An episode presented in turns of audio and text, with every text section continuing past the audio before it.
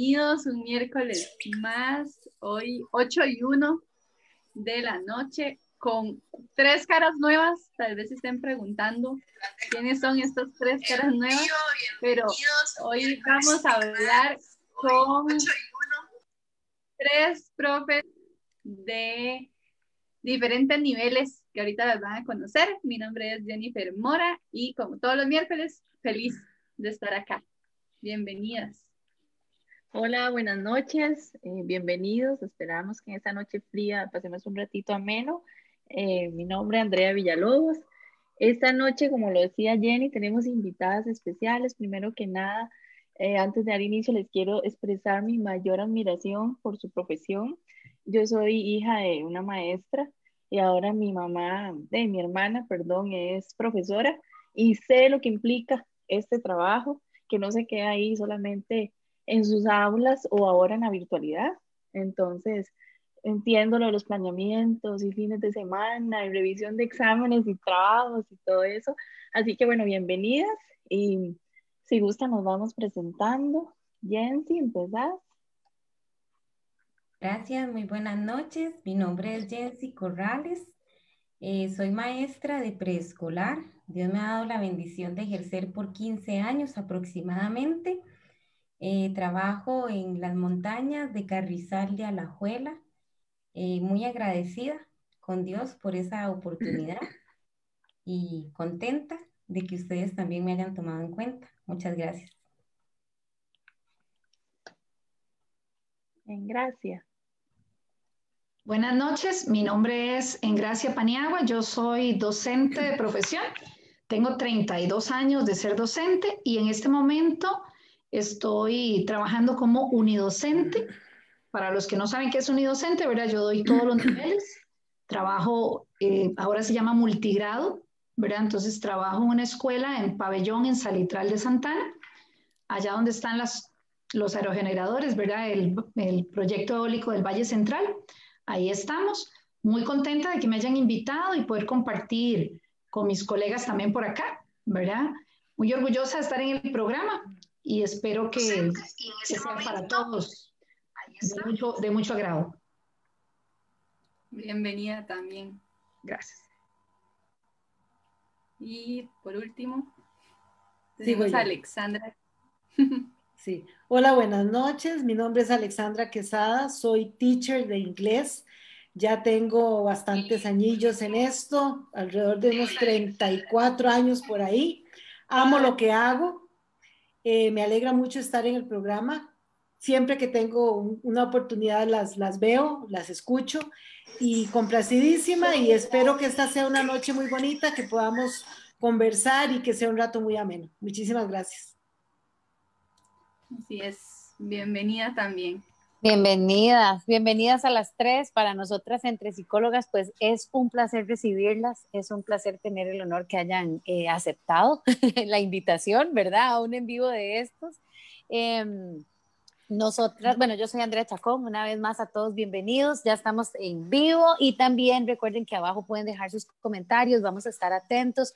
Por favor, si usted nos está viendo, compártalo, eh, publíquelo y llévelo a más personas que puedan escuchar hoy tan lindas historias y deje que otras personas se contagien de las cosas buenas como estas, ¿verdad? Así que bienvenidas. Eh, bueno, a, lo que vinimos, ¿verdad? Eh, esta es una conversación que queremos iniciar Sabemos que eh, el último año han habido muchos cambios, ¿verdad? Inesperados, impensados, e incluso sin referencias anteriores de cómo se han manejado las cosas a nivel del mundo, ¿verdad? De la sociedad, de la educación, ¿verdad? Que es el ámbito de ustedes. Y nosotros nos preguntábamos hoy, bueno, ¿qué ha sido para ustedes cambiar como docentes del 100% presencial a que un día para el otro le dijeran, no, ahora van virtual o tienen que modificar todo lo que ustedes saben hacer, tienen para hacer y aquí hay que cambiar todo. Eh, ¿Qué ha sido para ustedes eso, verdad? Eso es lo que nos gustaría empezar por ahí, ¿verdad? Hablando del COVID, hablando de la pandemia, hablando de todo lo que nos afecta hoy en día y cómo ustedes pues lo, lo vivieron desde ese primer momento. Bueno, lo, lo primero un reto, un reto increíble. Eh, fue y es algo que ha hecho que uno busque, explore e indague aún más allá de lo que uno imaginó poder hacer para alcanzar a cada niño y de formas muy distintas poder llegar a cada hogar para que el curso electivo pudiera continuar sin verse afectado eh, lo principal, ¿verdad? Que es el estudiante. El, reto ha sido increíble. Eh, yo comparto lo que Jensi dice con respecto al reto, porque sin duda alguna, yo creo que no, puede, no habrá un docente que diga, no, para mí no fue reto, o sea, todo bien, ¿verdad? No creo que sea así. Eh, creo que lo que ha favorecido a nuestro gremio, ¿verdad? Es que yo siempre he pensado que el docente es una persona todoterreno, ¿verdad? Y que se arrolla las mangas y se tira a lo que sea. ¿Por qué? Porque lo vemos siempre cuando empieza el curso electivo. O sea, empezamos bonitos y gorditos, ¿verdad? Todos bien bonitos, pero nosotros no sabemos a qué nos vamos a enfrentar. Entonces yo creo que de alguna forma intrínsecamente el docente trae como esa cosa de que aquí vamos, ¿verdad? Entonces, a pesar de que ha sido un reto, yo siento que hemos podido sacar la tarea eh, valientemente, diría yo. No, y es, es bastante complicado porque cuando empezamos en marzo, de no nos, no nos proyectábamos jamás este escenario, ¿verdad? Y todavía nos dijeron, no, vamos a suspender las clases unos días en marzo y usted decía, no, la otra semana volvemos, la otra semana volvemos y eso nunca llegó, ¿verdad? Entonces, hemos tenido que reinventarnos todos con nuestras posibilidades, con nuestras limitaciones, las escuelas públicas diferente a las escuelas privadas, ¿verdad? En el caso particular, yo lo que hice fue matricularme en todas las capacitaciones, he llevado todos los webinarios posibles y habidos y por haber. Me he capacitado más en este año que en 32 años de servicio, pero bueno, ha sido maravilloso porque de verdad se mantiene uno más bien demasiado ocupado, gracias a Dios, a diferencia de otros que dicen, qué pereza estar en la casa, yo digo, no, yo tengo mucho que hacer y, hago muchas cosas. Y todo en beneficio de los chiquitos, ¿verdad? Yo siempre le comentaba a la gente, yo le digo, mire, que yo tenga 11 alumnos, que yo soy un docente, igual me tengo que preparar como si tuviera 30, 40 o 300 chiquitos, porque es exactamente lo mismo, ¿verdad? Entonces yo pienso que, como dice Alexandra, ese reto que uno se plantea, ¿verdad? Y las que ya vamos de salida, porque, ¿verdad? Yo sé que nosotras estamos, yo en particular soy más cerca de la pensión que, que gracias a Dios, que de quedarme más años en el sistema, pero igual yo dije, no, yo tengo que reinventarme y tengo que mejorar y, aprender y la tecnología. Y uno tiene que, que las pilas, ¿verdad? en Gracia, entonces tenía que salir graduada con, este, este nuevo sistema también, no podía dejarlo de, lado. Exactamente, no, mira, y la experiencia, por ejemplo, en el caso particular mío es muy complicado, porque yo llevo muchas capacitaciones y todo, pero todo es en la virtualidad con conexión. Y mis chicos no tienen conexión a Internet, porque tenemos allá una conectividad muy limitada entonces yo trabajo con WhatsApp. Entonces yo le contaba a Jennifer, por ejemplo, que yo doy clases por WhatsApp, porque es lo máximo que podemos aspirar allá arriba, porque nadie tiene internet, nada más la escuela. Solo la escuela tenemos internet. Y en este momento los chicos no pueden ir a la escuela, obviamente, a trabajar allá tampoco. Entonces es un poco complicado y como te digo, todo lo que aprendo, todo lo que, lo que logro aprender y captar, lo modifico a lo que me, a lo que me sirve, ¿verdad? Pero sí ha sido una experiencia muy enriquecedora. Yo, a diferencia de otros docentes que se quejan mucho de la virtualidad, verás que yo siento que los chiquitos han, logrado también, han logrado aprender y han logrado un cambio importante. Los chicos de sexto que van para el colegio, ha sido una experiencia increíble porque yo les digo, cuando usted llega al colegio, ya usted va sobrado, ya usted sabe trabajar solito, en forma independiente, ¿verdad? O sea, no vamos a ver solo lo negativo, sino yo le veo mucho lo positivo también, ¿verdad? Hemos fomentado habilidades y destrezas que a veces en el aula no desarrollamos. Sí, claro. Claro. Si tuvieran que decir cada una una anécdota, así, lo primero que se les venga a la mente de esta virtualidad, ¿qué nos contarían? ¿Qué le contarían a la gente? ¿Algo chistoso, algo divertido, algo de aprendizaje? Bueno, ¿qué en, pueden decir? En, mi caso, que es materno, eh, hablando de retos, yo trabajo con niños. Este año Dios me permitió los más pequeños, entonces tienen cuatro años y era la primera vez que ellos asistían a una escuela, a un sistema educativo. Entonces, aparte del reto, ¿verdad? Para ellos, de ya no estoy con mi mamá, en mi casa, en mi entorno protegido, llego donde hay un montón más con una desconocida que le dicen maestra, ¿verdad? Porque son muy pequeñitos. De un pronto a otro ya no, vuélvanse todos para la casa y nada más ven a la maestra algunos, porque igual el tema de, de tener un acceso a un móvil o a un dispositivo con internet, no todos tienen esa bendición. Entonces, a uno les mandamos eh, escritas, a otros por audio, porque tengo mamitas que no me leen, ¿verdad? Entonces, también hay que, e, es, ha sido de verdad eh, ingeniarse en un montón de, de cosas, pero la anécdota que, que, que, yo tengo como más presente es que de, veníamos trabajando todo tipo de emociones y sentimientos, primero para, de, para intentar ver cómo están ellos, ¿verdad? y qué sentían y qué piensan de la maestra. Y entonces la mayoría decía, es alguien que solo manda tareas, solo manda tareas. Una maestra solo tareas. Por supuesto, ellos no tenían ni idea qué era, ¿verdad? Lo que era en una escuela o cuáles eran sus recreos. No, nada, ellos simplemente... O un maestro. Y simplemente le dijeron, la maestra le mandó esta tarea, la maestra le dijo que hiciera la ellos ni idea. Entonces, eso de que la maestra es solo quien manda tareas, eh, me, me causó de todo, porque evidentemente eso es lo que ellos al día de, de hoy, ¿verdad? O en esos momentos, di lo que pudieron percibir de su primer año lectivo. Ah, yo, yo quedé así como, esa es mi anécdota. Buenísima. Sí, sí, mira, y es que claro. no eso, ¿verdad? Porque a mí me pasó igual con los chiquitillos de primero, ¿verdad? Allá no hay preescolar, entonces los chiquitos no van a preescolar, sino que entran de una vez a primer grado, porque no, tienen, no tenemos preescolar allá arriba y les queda muy lejos a las familias. Entonces, a mí poderosamente la, la atención me llama el hecho de la inocencia de los chiquitos, ¿verdad? Porque entonces, como, como nos comunicamos por audios, entonces yo les mando audios, ellos me contestan. Entonces, mandé un audio equivocado a un nivel, imagínense que yo tengo los cinco niveles al mismo tiempo. Entonces, en un momento le mandé a uno, a los de primero algo de cuarto, y uno de los de primero se ha vuelto y me ha dicho, mira, yo creo que, pero con una belleza, mira, yo creo que te equivocaste de grupo. Este no es el mejor. una belleza, ¿verdad?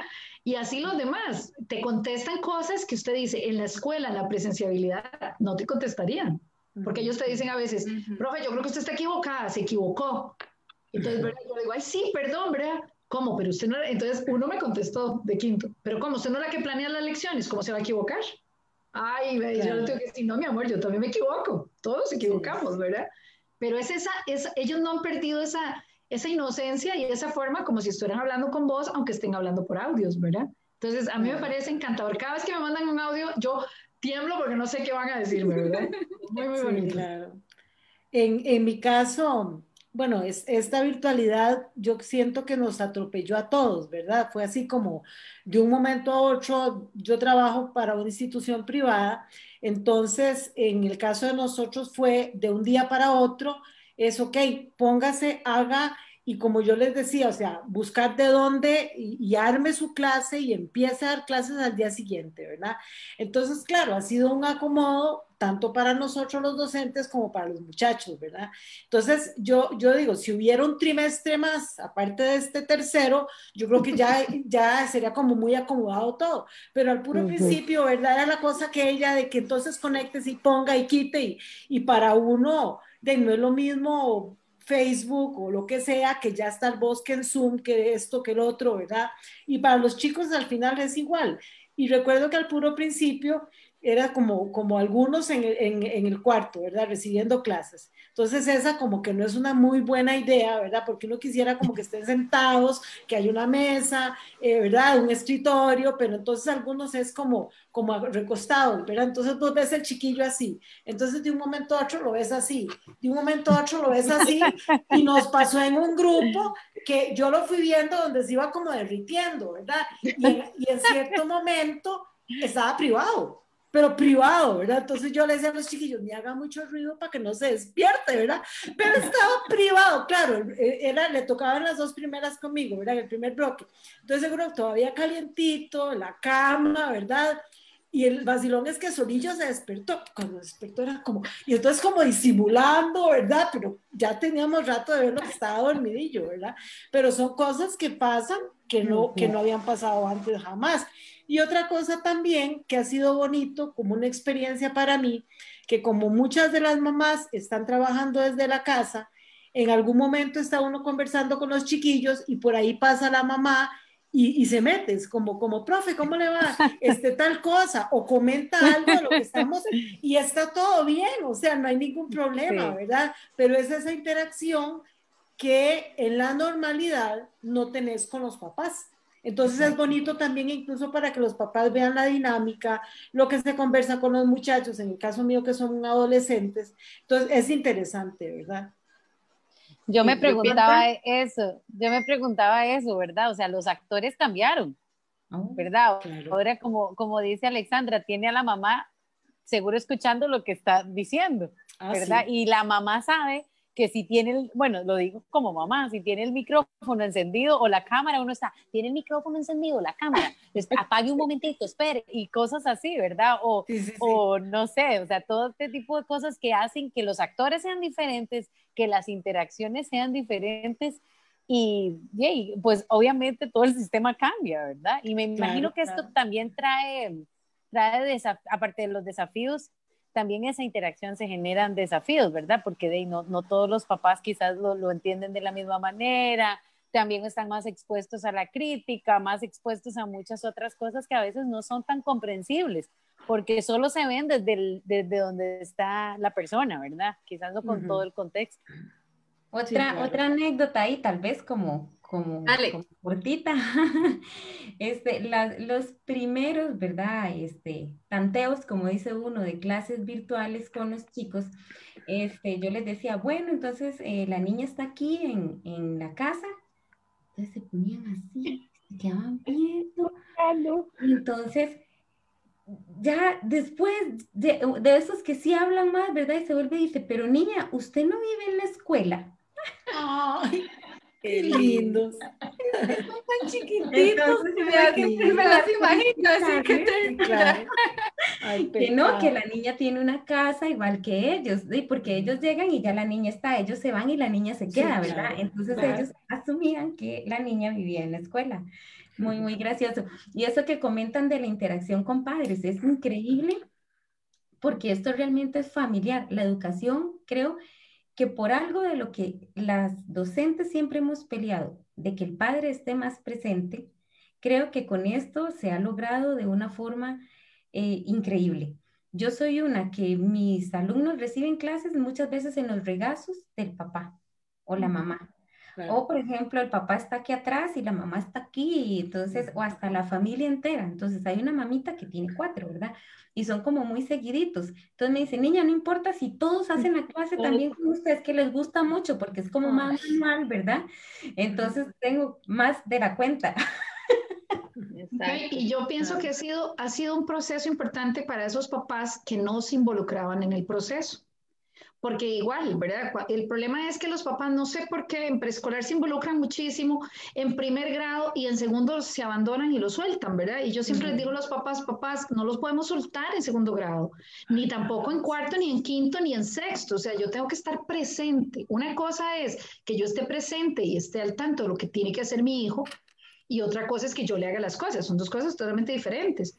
Pero entonces este proceso, yo tengo una mamá que me decía, niña, hasta ahora yo he aprendido a ser mamá, porque siempre me los cuidaba la empleada, los dejaba con la empleada, entonces la empleada los recibía a las 6 de la mañana, ya se iba, volvía a las 7 de la noche, ya habían hecho tareas, ya habían hecho todo. Entonces, nunca había vivido esa experiencia. Entonces, esa mamá me decía, niña, esto me ha servido a mí y bueno, y, gracias a Dios tiene teletrabajo. Entonces, me ha servido para estar con ellos. Y entonces el chiquitillo de primer grado la ha aprovechado muchísimo porque le ayuda muchísimo. Entonces, los niños de primero ya están leyendo pero porque tienen una mamá y un papá a la par que están ayudándoles, cosa que no pasa a veces ¿verdad? En la presenciabilidad, porque el papá lo deja solito. En cambio ahora han tenido que. Entonces también yo pienso que así como la pandemia nos trajo cosas negativas y se abre más todavía la, la problemática de la no de la no conexión, ¿verdad? Para muchos que no tienen las mismas posibilidades, pero sí ha traído muchas cosas buenas, ¿verdad? También, y eso es, eso es lo más importante y lo más valioso. Sí, es que ahora, en los hogares hay toda una logística. Uno, yo comparto y al inicio era complicado. Yo recuerdo que eh, ahí poco a poco con los dispositivos, con los horarios y fue todo un proceso de, de, acomodo, pero ahora no sé si ustedes lo perciben y les pregunto, como que todo fluye más, más fácil. Los chicos, inclusive, eh, por lo menos mi hijo de 8 años, más independiente, yo le expliqué, así se usa esto, estas son tus tareas, ¿verdad? Eh, yo siento que, que ahora es como más alivianado el asunto, todos nos hemos ido acomodando y ajustando. eh, sí, yo, perdón Jenny, yo, yo creo que, que, es como todo lo que es nuevo, ¿verdad? Claro. Siempre cuando algo es nuevo se nos dificulta, nos estresamos, pero como les digo, o sea, si hubiera un trimestre más después de este, yo creo que terminamos full deluxe, ¿verdad? Porque ya todo el mundo está, está, ¿cómo se llama?, en la línea. Creo que voy a rescatar algo que me parece muy importante y es el valor que yo he visto, eh, por lo menos desde mi visión en, el, en, el, grupo de padres que yo tengo en el colegio, eh, para la entrega de notas recién pasada, el valor que los papás le están dando al docente. O sea, los comentarios que yo recibí por parte de, de, los papás que, que, a los cuales les entregué notas fueron todos comentarios muy positivos, ¿verdad? Eh, tanto para la institución como institución, como para los profesores, ¿verdad? Y ellos, ellos me decían, profes, que yo estoy en la casa y yo las oigo a ustedes y oiga, mis respetos, ¿verdad? O sea. ¿Verdad? ¿Cómo hacen para manejarlos a todos? Sobre todo, bueno, los míos son adolescentes, ¿verdad? Entonces, entonces este, vieran qué bonito, porque yo siento que esto, y me, me imagino que pasa con preescolar y pasa igual con primaria, que los padres, viendo las cosas de cerca, están viendo realmente cómo es el asunto y están viendo realmente cuál es la labor de uno, cuál es el trabajo de uno, que no es más que hacer exámenes y pasar lista o lo que la gente pueda imaginarse, ¿verdad? Sino que hay mucho más detrás de eso. Uh -huh. Y eso, eso es esencial porque no, no es lo mismo ver de afuera, ¿verdad? Como dicen, cuando vemos los toros desde el redondel, que estar adentro cuando el toro lo persigue a uno, ¿verdad? No, no es exactamente la misma adrenalina. este, sí, eh, los papás han expresado que si ellos con hijos que son sangre de su sangre, a veces pierden la paciencia porque no logran comprender el contenido, que cómo hacemos con 25, con 30, ¿verdad? Y todos con características tan diferentes que, que realmente ellos no dimensionaban la labor que se ejerce dentro de la escuela, uh -huh, uh -huh. ¿verdad? Y, y, cómo le, le, como dicen, cómo le siguen el hilo a todos, ¿verdad? Y cómo saben quién, y hasta eso que uno dice, yo, uno puede estar con los ojos cerrados y sabe quién está hablando porque se aprende las voces, se aprende los gestos, claro. eh, eso es algo que realmente uh -huh. uno uno dice, mira, sí, y los papás hasta ahorita están, creo que, que viendo, pero un poquitito del montón de cosas que como docentes tenemos a cargo y, y el trabajo me parece que ha sido un poco más respetado, ¿verdad? A lo largo de este proceso donde, donde por medio de pantallas logramos llegar a los hogares y aún así, este, viendo a ver cómo hacemos, ¿verdad? Uh -huh. Y fue de todo, hasta ver cómo el contenido, ¿verdad? Se modificaba. Y, y es sí. increíble. O sea, el, sí. el, trabajo ha sido increíble, pero, pero rescato que ha sido muy valioso. Y ha abierto puertas que, que ni siquiera uno pensaba, porque a veces uno está, ¿verdad? Como en el tin, tin, tin, tin, tin ¿verdad? Y, y no, uh -huh. no, no, no se proyecta un poquito más. Y esto ha hecho que uno vaya más allá, o sea, no solo que vea la montaña, sino que vea lo que está detrás de la montaña para poder seguir Entonces ha sido algo muy lindo. Eso es de las ganancias, creo yo. Acá dentro de los comentarios hay uno que dice, lo positivo de estas clases virtuales es que los estudiantes pasan ocupados y los padres se ven más involucrados en la participación con la educación de sus hijos. ¿Verdad? Que es lo que venimos hablando. Pero me llama la atención esto que dice estudiantes ocupados. Entonces, ¿qué tal si hablamos un poquito del horario de cada una? ¿Ok?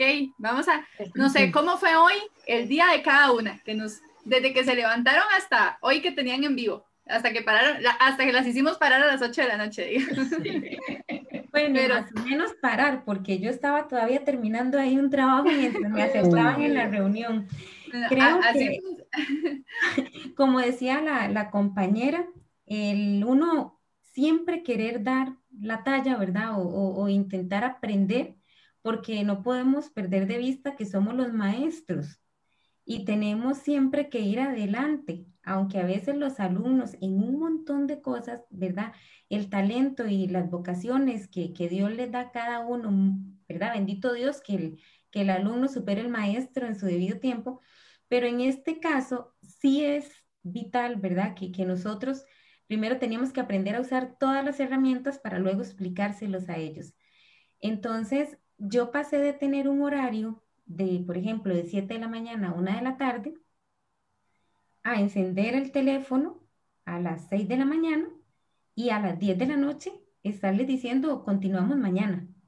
Eh, pasé de mm. estar de pie, ¿verdad? Y haciendo y brincando y poniendo y un, montón de cosas, a estar sentada. hasta eso es un cambio radical para las maestras, que la mayoría somos como inquietas, ¿verdad? Porque nos toca. claro, tienen que... Tenemos que estar con muchísima energía siempre. Entonces, los sábados, porque también tenemos esto, hay, hay muchas palabras claves, pero la flexibilidad ha sido vital, porque no era lo mismo recibir el alumno con su uniforme, con sus tareas, con sus cositas, a verlos, como decían, ¿verdad? Esos que se van desapareciendo. O por ejemplo, de mis chiquititos que están en Carrizal, a veces doy clases hasta las 5 de la tarde y entonces están cobijados en pijama con el osito, ¿verdad? Porque el frío ahí es bastante fuerte y, y uno no se va a poner como, tiene que estar en uniforme, o sea, ¿cuál uniforme? Con costo lo estrenaron tres semanas. Ya no les queda. Y ya no les queda posiblemente. Entonces, eh, la flexibilidad es vital y nosotros tuvimos que ampliar todo nuestro horario y hacernos 24 horas accesibles prácticamente. ¿Por qué? Porque en mi caso, y sé que es el caso de tantos docentes, tal vez solo el papá tiene el teléfono con la recarga justa, entonces trabaja todo el día y en la noche llega a tomarle las fotos a la evidencia, ¿verdad? Que son los trabajos, o hasta el sábado. Entonces también pasamos a trabajar fines de semana, porque tenemos que comprender que ese es el tiempo en el que los padres pueden hacernos llegar eh, lo que en este caso nosotros necesitamos para ver cómo va el niño y cómo lo podemos ayudar.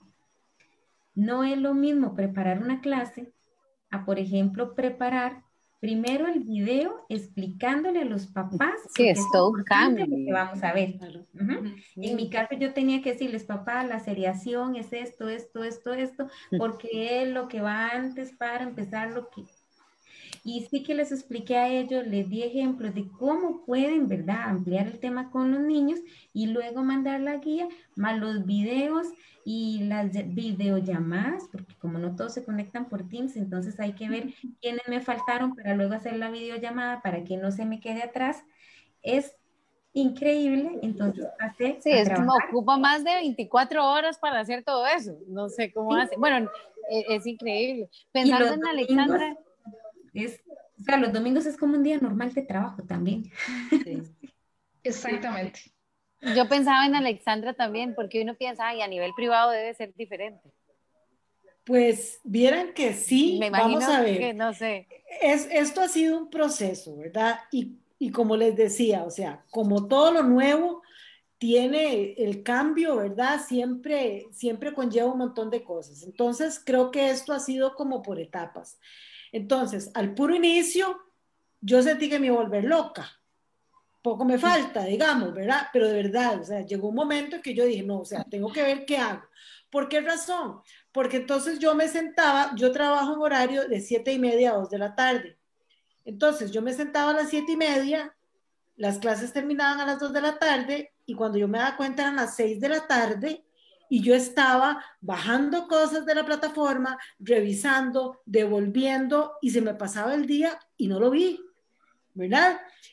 y sigue entonces preparando cosas. Entonces, esto ha ido como mutando, ¿verdad?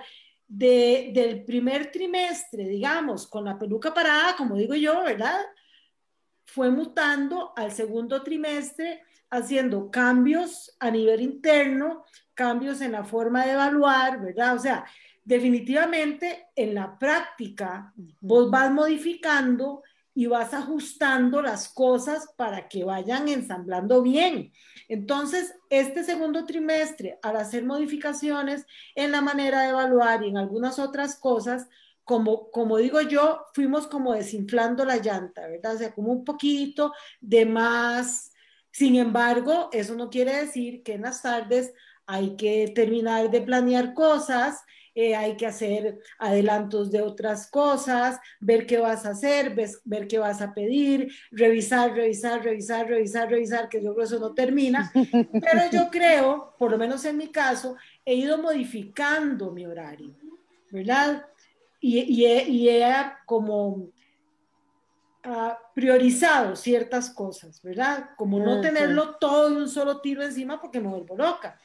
Y ya en el tercer trimestre, siguiendo en las modificaciones que se ha hecho a nivel institucional, siento que ya los compañeros estamos como más tranquilos, ¿verdad? Como que ya estamos más adaptados, ¿verdad? Y definitivamente ya a nivel personal, creo que todos hemos buscado la forma de buscar, de, de encontrar espacios en que podamos descansar también, ¿verdad? Porque por sentarse uno puede estar todo el día. Y les voy a contar, por ejemplo, yo dentro de mi horario tengo algunas lecciones libres, ¿verdad? Como nos pasa todas siempre, hay alguna, o a la mayoría, digamos, que tienen unos espacios libres. Entonces yo, eh, depende de, la, de esa lección que yo tenga libre, que me quede ahí como un comodito, yo decidí que en esa lección libre hago ejercicios. Entonces, yo ahí, ustedes me verán, yo hago ejercicios, me baño rápido y otra vez me siento. Pero es un rato que saqué para mí y me desestresé, ¿verdad? Y como que cambio el cassette. O sea, creo que es una cuestión de uno tratar en la medida que se puede y con las posibilidades que hay dentro del horario de buscar esos espacios. Lo mismo los fines de semana, ¿verdad? Porque si fuera por sentarse uno a hacer cosas, no le alcanza el sábado, no le alcanza el domingo y necesitaríamos un día más de fin de semana. Es excelente esa, esa, esa iniciativa de, de, Alexandra y nosotras como promotoras de la salud mental creo que son necesarias. Perdón, en gracias. En mi caso, no, no, en mi caso es un poco más complicado porque yo tengo los cinco niveles al mismo tiempo, entonces yo no tengo lecciones libres, ¿verdad? Porque de ellos están conmigo desde, Jenny decía, bueno, contemos qué hacemos desde que nos levantamos. Bueno, yo me levanto a las seis de la mañana a empezar a organizarme y empezar a hacer todo lo que tengo que hacer, porque a las 8 lo que hicimos fue que como allá es diferente la dinámica, antes trabajaban conmigo de 7 a 1 y 15, entonces ahora lo que hacemos es que yo le propuse a los papás, no, vamos a trabajar todos los días de 8 a 12. Entonces de 8 a 12 tienen que estar conectados por el teléfono, ¿verdad? Porque las primeras lecciones fue una locura, como decía doña Alexandra, yo me quería volver loca, pero no pueden conectar a Teams, no lo lograban. Entonces yo dije, no, Teams totalmente relegado, no se puede, o sea, no, no lo logramos. Entonces ellos pasan conectados y entonces yo tengo los cinco niveles al mismo tiempo. Entonces, por lo general, trabajo dos, dos materias, dos materias por día. Entonces, paso ocupadísima con todos. A las doce y media empiezo a recibir todas las evidencias, como dice doña Alexandra, y todo hay que revisarlo por fotos, ¿verdad? Entonces, abrís fotos, revise fotos, corrija todo. Y tras de eso, me toca hacer toda la parte administrativa porque yo soy directora y maestra.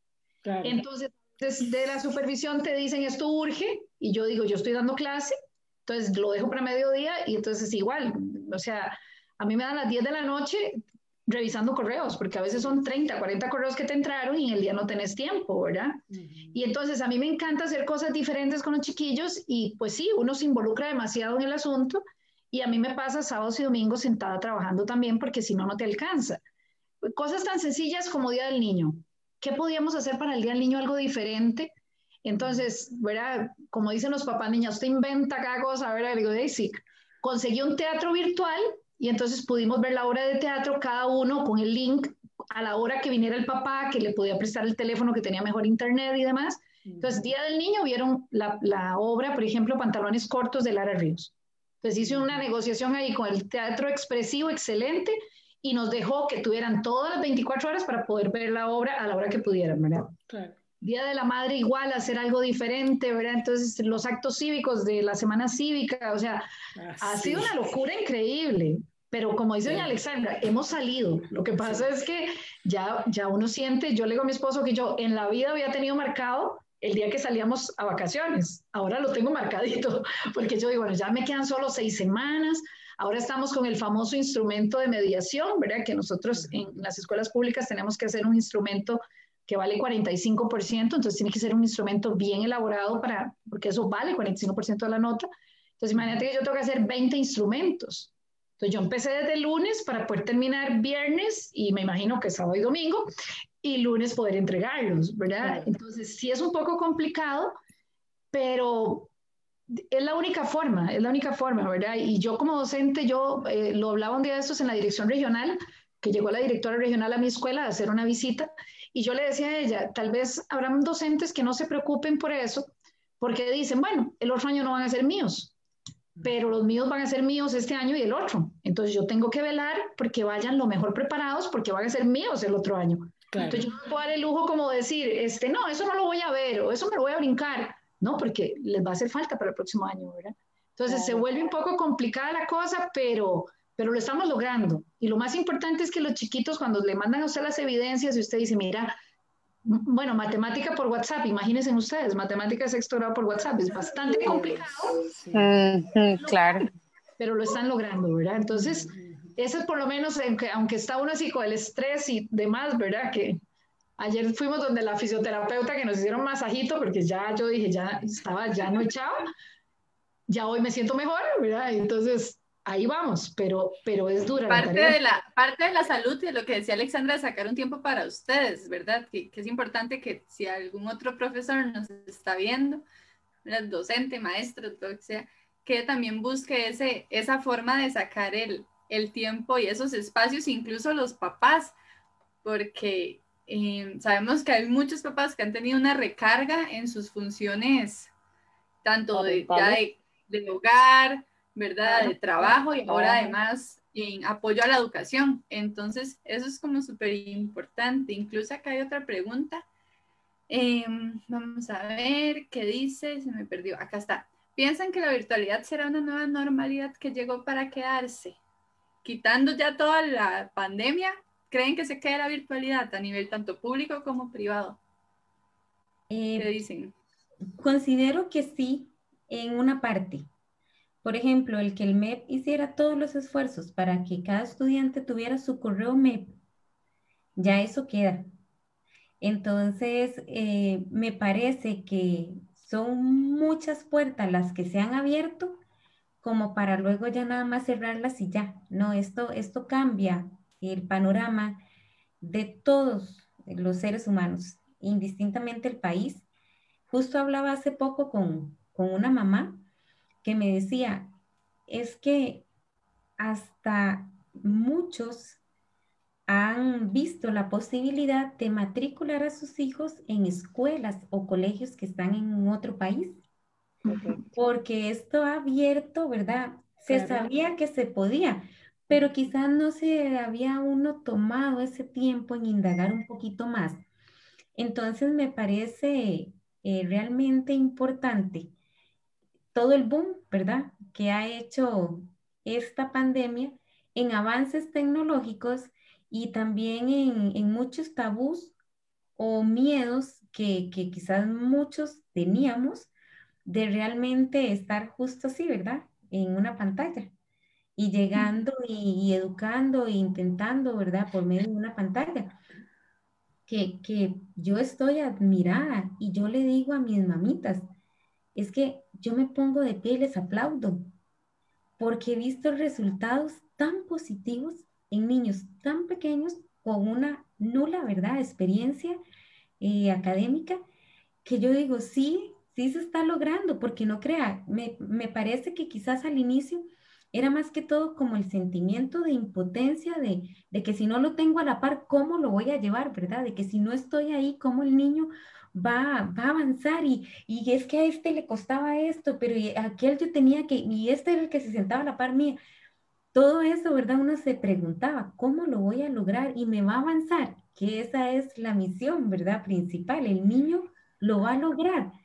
Y ver que sí, y hasta mejor de lo que quizás uno dimensionó, es tan, ¿verdad? Gratificante y, y, es eso. Y yo creo que, como decía la compañera Alexandra, las estrategias que uno mismo va desarrollando o va implementando con su grupo de papás, porque no podemos dejar de lado que cada grupo es como un mundo diferente, ¿verdad? Todos los años los grupos tienen características muy particulares y el grupo de papás también. Entonces, el llegar a conocerlos como hasta con más, ¿verdad? Intimidad, porque es en su casa, es con toda la familia, ha hecho más bien como vínculos importantes. Entonces, pensar en que se va la pandemia, ¿verdad? Pensando, o, se tiene la vacuna y se cerró la virtualidad, yo creo que no, porque sería retroceder a un montón de aspectos relevantes que hemos logrado alcanzar por medio de la virtualidad. Entonces yo esperaría que no, ¿verdad? Ir de la mano. Ya no hay vuelta atrás. No. Wow, escucharlas a ustedes hablar es increíble. En gracia, cuando Jensi dice, ella dice, sí, sí, sí. Me encanta ver esa afinidad entre las tres, ¿verdad? Porque eh, eh, de verdad que la, la, conversación de hoy es muy de ustedes y de su experiencia, que uno, pues no, por eso queríamos compartirlo, ¿verdad? Y más con tanta experiencia por delante, porque uno no sabe, todo, ¿verdad? Como les decía antes, los actores cambiaron y si la exigencia para ustedes es más, obviamente para los niños también y para los papás también. Entonces esto llegó a otra dimensión, ¿verdad? No, solo física, sino a otra, a otra dimensión. Claro, en gracia. No, muy probablemente volvamos a clase con un sistema híbrido, ¿verdad? Donde vamos a combinar las dos cosas. Por ejemplo, yo tengo una amiga que está en Nicaragua, en un colegio privado en Nicaragua, y así volvieron. Entonces ella lleva una semana lleva la mitad de la clase y la otra mitad está recibiendo la clase virtual y la otra semana viene la el otro grupo. Por ejemplo, yo te digo que yo tengo 11 alumnos, para mí va a ser un poco más fácil regresar, pero escuelas como en Santana, donde yo trabajo, que tienen 1.200 chiquitos, un colegio de Santana con casi 2.000 alumnos, o sea, eso va a ser irreal. ¿Cómo les vas a compartir? O sea, eh, todavía los más grandes, pienso yo, ¿verdad? Y también es complicado decirles que no se estén abrazando, que no se estén tocando, que no se agarren, que no se den la mano. Ahora imagínate los chiquititos que comparten la galleta, que este la chupa, le se la presta al otro. ¿verdad? Cuando yo voy primer grado, el chiquito y te dice, niña, ¿quiere? Y usted la tiene que coger y le dice, mi amor, regáleme, la verdad. Y, no, y se quedan así esperando que uno se la coma, ¿verdad? Se la coma, ¿verdad? Niña, que no me gusta esto, yo le voy a regalar una uva. Y yo le dije, ay, qué pecado, le mandaron tres, ¿verdad? Y entonces él me da una uva. Entonces yo la parto a la mitad y le digo, tome, la mitad usted, la mitad yo, para que por lo menos se coma dos y media, ¿verdad? Porque qué injusticia. Pero, pero es complicado. Yo siento que vamos a tener que volver así, porque yo no creo que volvamos 100% a la presenciabilidad, ¿verdad? Entonces, una de las opciones es eso, que trabajemos en horarios, en horarios diferentes. Eso es muy práctico en escuelas de una sola jornada, pero escuelas de doble jornada y demás, eso va a estar complicado. Habría que ver al principio de eso va a ser. qué va a pasar, ¿verdad? Un, un comentario importante que dice acá, eh, que es, bueno, están como comentando un poco sobre los chicos que no tienen tecnología y que, ¿verdad? Son de zonas de escasa eh, conectividad, conectividad. Y le voy a contestar yo misma a esta persona que no sé si es que, hasta ahorita se conectó, pero sería bueno que vea todo, ¿verdad? El en vivo que ha guardado y vea cómo en Gracia y Jensi, ¿verdad? Yo estoy segura que Alexandra también ha tenido chicos con problemas de conectividad, con problemas, tengo internet hoy, que no tengo luz, etcétera, y cómo ellas también lo han logrado. Y es importantísimo recalcar que hay varios comentarios que dicen que a ustedes se les nota la vocación, y de hecho yo lo voy a recalcar una vez más, Creo que hicimos una excelente elección de invitadas hoy. Realmente, Yo doy fe de eso. Realmente lo han logrado y, y, incluso voy a leer el, el, uno de los comentarios textuales. Se me están perdiendo los comentarios ahí. Que dice, aquí lo más relevante es que estamos viendo a docentes con vocación. ¿Verdad? En donde realmente han logrado dar sus mm. clases. Incluso desde Chile las están saludando. Ay, qué belleza. Hablan de la capacidad de adaptación. Entonces es súper importante por esa parte. Además hay, hay, saludos específicos a cada una que ya dice, hola Gracia, hola Alexandra. ahora, ahora, ahora, ahora las van a tener que revisar para que, para que respondan. yo pienso que lo más importante, lo más importante, por la parte de la vocación, que sí, ¿verdad? Si uno no tiene vocación, no puede estar en esto. Porque a veces mi esposo me dice, ¿a qué hora te vas a levantar de esa computadora? Y yo le digo, tenés razón. Entonces ya yo me levanto, hago un, break ahí, ¿verdad? Y después cuando tengo un ratito, otra vez vengo a seguir, ¿verdad? Y en eso está uno. Pero, pero ese es el, el, andar de cada día. Y es como me dice mi esposo, ahora porque estás en una escuela así, cuando estaba en las otras escuelas he sido igual, ¿verdad? Porque uno trata de que los chicos salgan adelante. Pero yo pienso que lo más rescatable aquí es que uno tiene que buscar opciones. Mira, por ejemplo, yo tenía una mamá sin conexión comenzamos a mover gente, una persona me regaló el teléfono usado, ¿verdad? Una familia me regaló un teléfono, se lo dimos a la familia, ya todos tenían conexión, aunque sea mínima, ¿verdad? Por WhatsApp les mandas un video y ellos te mandan la foto, profe, aquí tengo una hora donde está dando vueltas, ¿verdad? Para poder cargarse, pero en algún momento se carga y lo podrá ver. Entonces yo igual que Jensi he tenido que ser muy flexible de que me manden las cosas al día siguiente, ¿verdad? Porque hoy, por ejemplo, donde yo trabajo en pabellón con el diluvio que estaba cayendo, no había luz, y entonces no podíamos ver los programas de televisión, que los estamos aprovechando también, los programas de televisión de Canal 4, muy buenos, y así ellos no, no tienen que escucharme a mí todo el día, ven algo diferente, algo bonito, distinto, ¿verdad? Entonces hay que aprovechar los recursos. Había un programa radial, Aventura son muy lindo. Nos conectábamos todos por radio, porque todos tienen radio, a las 8 de la mañana, juntos escuchando los programas. Entonces tenés que buscar alternativas, tenés que buscar formas para que ellos hagan algo diferente ¿verdad? Porque el que es visual es visual, el que es auditivo es auditivo y el pobre que es kinestésico, entonces hay que buscar de todas las opciones y solo te escuchan en audios. Entonces yo digo, la, la chica con déficit atencional se pierde como, ¿verdad? En la luna ya está no sé en dónde, ¿verdad? Entonces hay que, hay que buscar opciones, hay que buscar opciones. Y sí se puede, ¿verdad? Entonces, yo te digo, tanto Jensi como yo que trabajamos en, en, público, doña Alexandra, que me imagino que igual vive lo mismo, que hoy no tengo recarga, que no tengo saldo, que tengo 20 colones de saldo, le dicen a uno, y vos decís, ¿qué hace con 20 colones de saldo? ¿verdad? Hay que buscar opciones, hay que buscar, y sí se puede. Yo pienso que lo más importante es que la pandemia nos vino a enseñar, lo que decía Jensi, ser más flexibles y decir, bueno, si yo no soy maestro, y yo nunca he sido maestra de lunes a viernes de 7 a 2, nunca he sido así. Entonces, la pandemia me vino a enseñar que, sí, que es lo mismo que yo he estado haciendo siempre, ¿verdad? Entonces, un poco, un poco reinventarse. No, exacto. Otro punto importante, perdón, Jensi, dame, nada más para acotar a Ingracia, otro punto importante es que lo manejan desde sus celulares, ¿verdad? Desde sus propios dispositivos. Entonces, eso yo, yo uno, ¿verdad? Como sábados y domingos y mensajes de papás o, digamos, en el caso de Alexandra, que supongo que le escriben menos papás y no más los estudiantes porque es secundaria, entonces, ellos no saben de horarios. Sí. No, y pasa también que este, los papás, en, el caso que yo trabajo con materno, me ponen un mensaje porque como hablamos de estrategias, ¿verdad? que cada maestra tiene sus estrategias con sus grupos, yo sí este, le dije a los papitos, vean, por favor mándenme un mensaje. No siempre yo estoy disponible para contestar una llamada porque estamos en curso, en capacitación las reuniones de personal, las reuniones de coordinación de equipo. Es un montón de cosas más, ¿verdad? De planeamiento, entre otro montón de, de actividades o de preparación para poder dar abasto con todo lo que esto, ¿verdad? Ha cambiado. Entonces, ellos de verdad me mandan un mensajito y algunos mensajitos son, niña, por favor, puedes llamar a mi hijo porque no quiere hacer la tarea. Entonces también nos toca esa parte de Sí, es que lo que diga la niña es lo que diga la niña. Ajá, estoy esperando la tarea porque no la he visto, cómo está, de tu, ¿verdad? Hasta que pelan ojos y entonces, sí, niña, ya la iba a hacer, ¿verdad? Y otra, totalmente.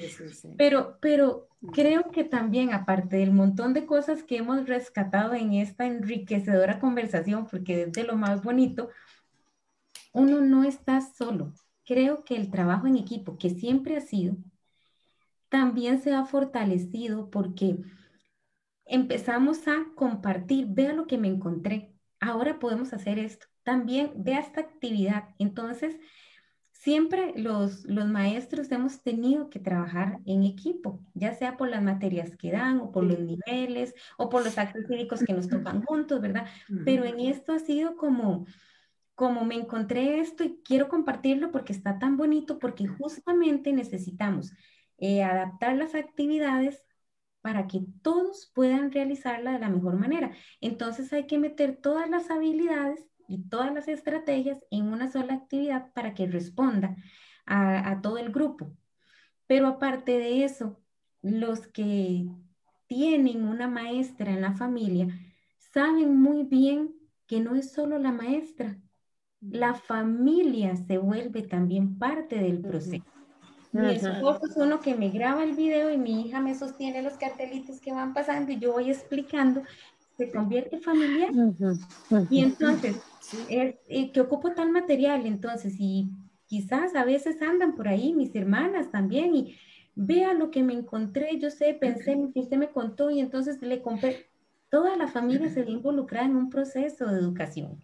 Claro. Entonces, es tan bonito, ha, ha, sido como tanto el apoyo y el soporte entre todos, y, y el trabajo es arduo, pero creo que Claro. Cuando tenemos la bendición de tener compañeros que, ¿verdad? Que estamos ahí y, compartiendo, es más llevadero y hasta más bonito. Porque para contestar un poco también de, las, de los comentarios, los que no tienen eh, internet, se imprimen las guías, se imprime el material, se prepara el folder y cuando toca repartir alimentos, que bueno, hay que verlo el proveedor, ir a preparar cada bolsa, organizar todo el grupo. Yo trabajo en Otro más trabajo. Ajá. Exactamente. exactamente. Bueno, pero es el momento en que pueden ver a alguien y compartir físicamente con alguien, eh, aunque sea enmascarados. Súper enmascarados, ni nos reconocemos. Pero entonces es eso, se ha buscado de todo para que ningún niño, en el caso de, la escuela en la que trabajo, que realmente es admirable, mi directora y el equipo que, se ha logrado formar, la entrega, ¿verdad? Para que nadie se quede sin su parte. Y entonces es repartir el, el diariecito y entonces decimos, los segundos llevan esto, los primeros esto, los sextos tal, y siempre van con sus folletos, sus sobres, hasta los materiales para los trabajos, que las hojas de color, que la oficina, que... No, y eso es, eso es toda otra transformación. Me imagino también de cómo, de organización, ¿verdad? Ojalá todos, todos los centros puedan decir lo mismo y, ojalá todos, ¿verdad? Ojalá todos hayan logrado los recursos. Estos, estos logros, estas, organizaciones. Sí, en el caso mío yo aprovecho esa entrega de alimentos que es una vez al mes y entonces yo aprovecho y, bueno, como son poquitos, son nueve, en realidad son nueve familias, entonces yo les pongo una hora diferente a cada uno. Entonces viene cada uno y yo aprovecho, entonces yo sí tengo tal vez esa posibilidad que no tienen todas las maestras, de tener una pequeña reunión con esos papás. Entonces yo lo agarro y le digo, cuéntame cómo le va, cómo le ha ido, qué han hecho. Entonces no he perdido ese vínculo que es muy importante allá en la comunidad, ¿verdad? Entonces eso es muy importante. la, la Junta de Educación de nosotros este, tiene los recursos para darles un diario extra. Entonces, por ejemplo, nosotros les damos el paquete que da el mm. ministerio y se les da un diario extra. Entonces, la Junta de Educación con la que yo trabajo es, bueno, increíble, ¿verdad? Yo nunca me, nunca me wow. así. Y entonces ellos decían, si estuvieran los chicos viniendo en la presenciabilidad, igual gastaríamos ese dinero que estaba presupuestado para eso. Entonces, se llevan un diariecito extra para la casa. Entonces, cada, vez, cada mes vienen los papás, recogen los dos paquetes de alimentos el material que les mando y entonces se aprovecha ese momentito también y entonces no se pierde ese vínculo importante con los papás, ¿verdad? Eso es muy, muy importante. Lo que decía Jensi, ¿verdad? O sea, los, los papás son pieza fundamental. Y por ejemplo, yo ahora que, bueno, yo soy sola en la escuela, pero tengo un grupo de compañeros directores que entonces igual nos apoyamos mucho, compartimos material, todo lo que podamos lo compartimos. Entonces, el trabajo en equipo ha sido el éxito y la clave para que las escuelas salgamos adelante, ¿verdad? Y yo creo que eso es, es increíble. Ay, perdón. No, dale. No, no, nada más que creo que eso como tanto a nivel privado como público. Creo que ahí en ese tipo de organización no hay diferencia en, en unas u otras. Exacto, yo, quería, quería comentar, ahora que en Gracia mencionó los actos cívicos, ¿verdad? Fueron todo un reto, los actos cívicos virtuales, ¿verdad? Y, ahora, sí, y ahora que Jensi mencionaba que, que su esposo le hace el video y qué sé yo, a mí me pasó que tuve a cargo uno de los actos cívicos. Entonces, ok, bueno, los chiquillos me mandan su parte, pero entonces, ¿cómo hago yo para unir todo? ¿Verdad? O sea, yo no soy especialista, no sé cómo se hace, gracias a Dios, le pedí ayuda a uno de mis hijos y él me lo montó. Pero entonces, a la hora que era el acto cívico, yo dije, Dios mío, yo, o sea, manejo el Zoom, pero como yo les he dicho a mis compañeros, o sea, yo voy pasito a pasito, ¿verdad? He ido aprendiendo y todo, pero hay cosas que a mí me comen. Entonces yo dije, Dios mío, ¿qué hago yo si estoy en el momento del acto cívico y algo no me funciona? Yo no sé qué tocarle para que sí. Entonces hablé con una compañera y le dije, la vos merece el favor de, de pasarlo. Sí, claro, pura vida. Entonces es una cuestión de trabajo en equipo, ¿verdad? Yo creo que, yo creo que aquí eh, siento que la palabra que encierra esta, esta labor titánica que nosotros hemos hecho de marzo a hoy es em, voluntad. Yo creo que, que, es la palabra, o sea, la buena voluntad, ¿verdad? Yo creo que eso puede encerrar un poco de lo que se ha hablado, digamos, durante toda la noche. Es la voluntad de hacer las cosas, la voluntad de ayudar a tu compañero, la voluntad de que los chiquillos aprendan. Creo que al final de cuentas es eso, ¿verdad? lo que no, está buenísimo. Yo, yo creo que ustedes vienen, a, a, traer una realidad. Ay, me escuchan, me quedé pegada. Ahí. Me, me, quedé pegada, sí, ahí estoy. Ok, yo creo que ustedes vienen y traen, traen a la mesa y, traen a una realidad eh, latente, ¿verdad? Todo lo que está pasando.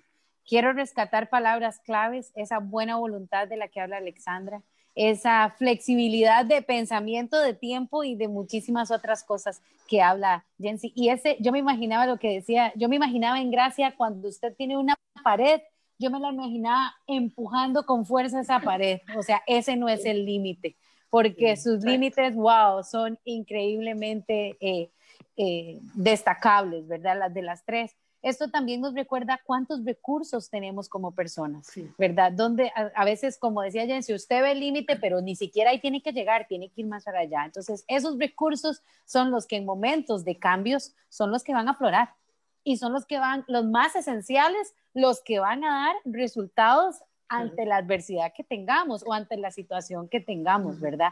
Otra cosa importante que quiero resaltar es de ese, ese compañerismo que ustedes dicen, ¿verdad?